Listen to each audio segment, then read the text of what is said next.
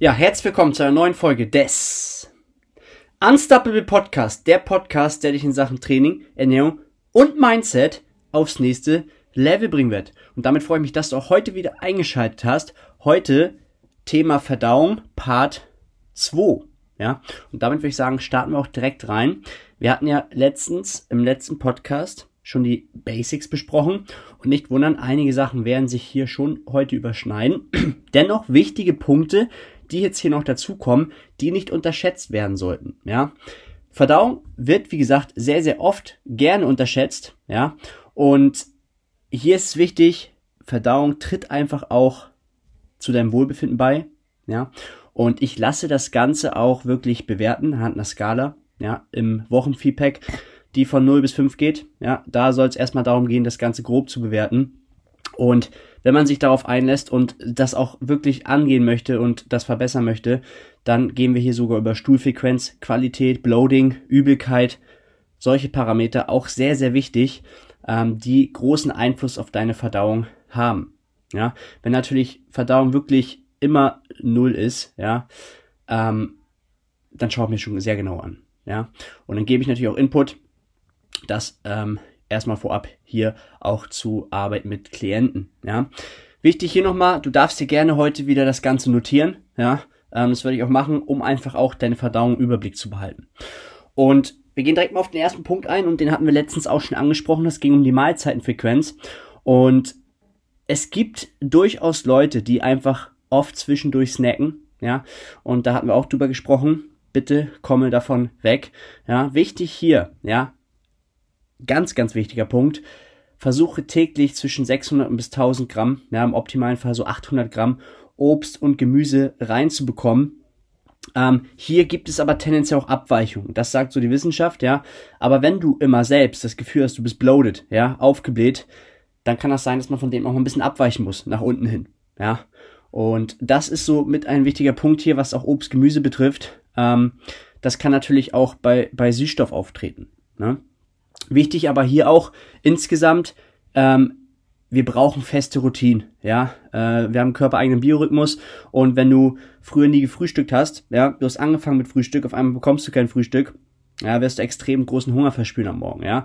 Und das bezieht sich jetzt auch zum Thema Mahlzeitenfrequenz auf das, wenn du jetzt zum Beispiel morgens immer, ja, um 8 Uhr dein Frühstück isst, aber jetzt um 12 Uhr erst, dann sprechen wir hier natürlich ganz klar von zu wenig Routine. Und das wirkt sich natürlich wieder auf deine Verdauung aus. Denn Struktur und Routinen sind hier super wichtig. Ja?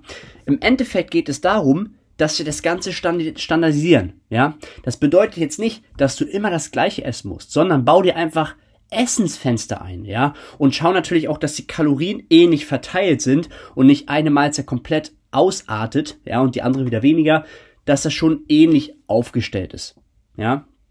Finde einen Weg für dich, der gut für dich funktioniert, was dieses Mealtiming betrifft, ja, und ja, habe eine feste Routine, ja, habe eine feste Struktur, beschäftige dich damit, ganz, ganz wichtig, ja.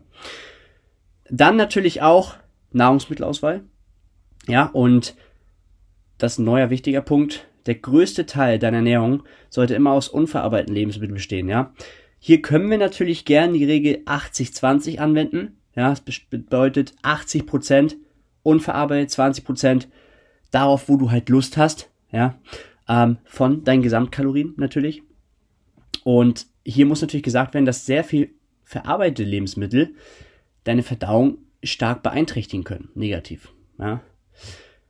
Zum Beispiel auch, wenn du außerhalb essen gehst, ja, ähm, gibt es auch einige, die dann direkt Probleme kriegen mit der Verdauung. Ähm, wenn sie jetzt dementsprechend öfters auch zu Hause eher unverarbeitet gegessen haben oder überwiegend unverarbeitet essen. Das Ganze ist aber auch wieder super individuell. Ja, finde halt, wie gesagt, hier einen Weg für dich, der gut für dich funktioniert. Ja, man muss natürlich auch sagen, wenn, wenn du jetzt selbst im Defizit bist, mit beispielsweise du bist bei 1500 Kalorien, ja, du bist gerade im Kaloriendefizit, ja, sieht das Ganze natürlich schon anders aus, ja, wie ich hier meine Nahrungsmittel auswähle. Na, das muss man natürlich auch beachten. Jetzt beispielsweise auf Haferflocken, Kartoffeln, ja, bist du aber jetzt im Aufbau, über Monate, ja, musst halt zusehen, dass du deine Kalorien reinbekommst. Hier kann es natürlich durchaus mal sein, dass du auch ähm, verarbeitete Lebensmittel mal einen Toast oder sowas wählst, ja. Aber grundsätzlich könnte man natürlich hier auch dann auf Reis, Reisbrei ähm, kommen. Ja, ähm, das ist auch ganz, ganz wichtig hier, um einfach auch zu gewährleisten, dass das Essen natürlich auch gut verdaut wird. Ne? Was dann natürlich auch noch reinspielt, vor nehme ich mal einmal kurz einen Schluck, sind natürlich auch Unverträglichkeiten. Ja? Mache jetzt nicht den Fehler, dass du Laktose raushaust, Milcheiweiß, Gluten, ähm, sondern schaue, dass du hier dich auf eine Sache konzentrierst. Ja, ändere nicht gleich alles ab. Du weißt gar nicht, wo du dann stehst. Das ist auch nochmal ein ganz, ganz wichtiger Punkt.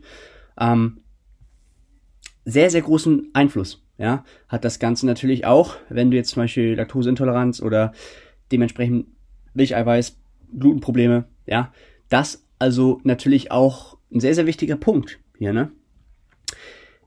Was die meisten aber auch hier vergessen, ist, was für einen Einfluss deine Ballaststoffe auf deine Ernährung haben. Ja, vorab, wenn du schon mal schaust, dass du Obst und Gemüse konsumierst, also schon mal mehr konsumierst, ja, dann wirst du schon mal gesünder aufgestellt sein. Das ist schon mal ein sehr, sehr wichtiger Punkt. Wichtig ist aber auch hier, mehr Obst und Gemüse bedeutet jetzt nicht, dass es unbedingt besser ist, ja. Aber man kann schon mal festhalten, dass du auf einem besseren Weg bist, ja, wenn du halt schon mal Obst und Gemüse auch konsumierst, auch regelmäßig konsumierst. Ja, ich lasse mir oft von Klienten zum Beispiel Bilder schicken, um einfach auch zu sehen, okay, wie ist die Mahlzeitenfrequenz, wie ist die Nahrungsmittelauswahl, wann ist derjenige, ist er zu ähnlichen Zeiten, zu ähm, Zeitfenstern, sagen wir es mal so, wie ich es gesagt habe, ja. Und dann schaue ich auch, ob derjenige genug Ballaststoffe konsumiert hat und eine Grundregel ist hier, ja, circa 10 bis 14 Gramm pro 1000 Kalorien, die du konsumiert hast. Aber auch hier gibt es wieder Unterschiede, ja. Sehe das Ganze nicht zu ernst, ja, aber habe es stets im Hinterkopf, denn es gibt durchaus Leute, die können ein bisschen mehr Ballaststoffe ab. Das nur mal so dahergesagt, ja.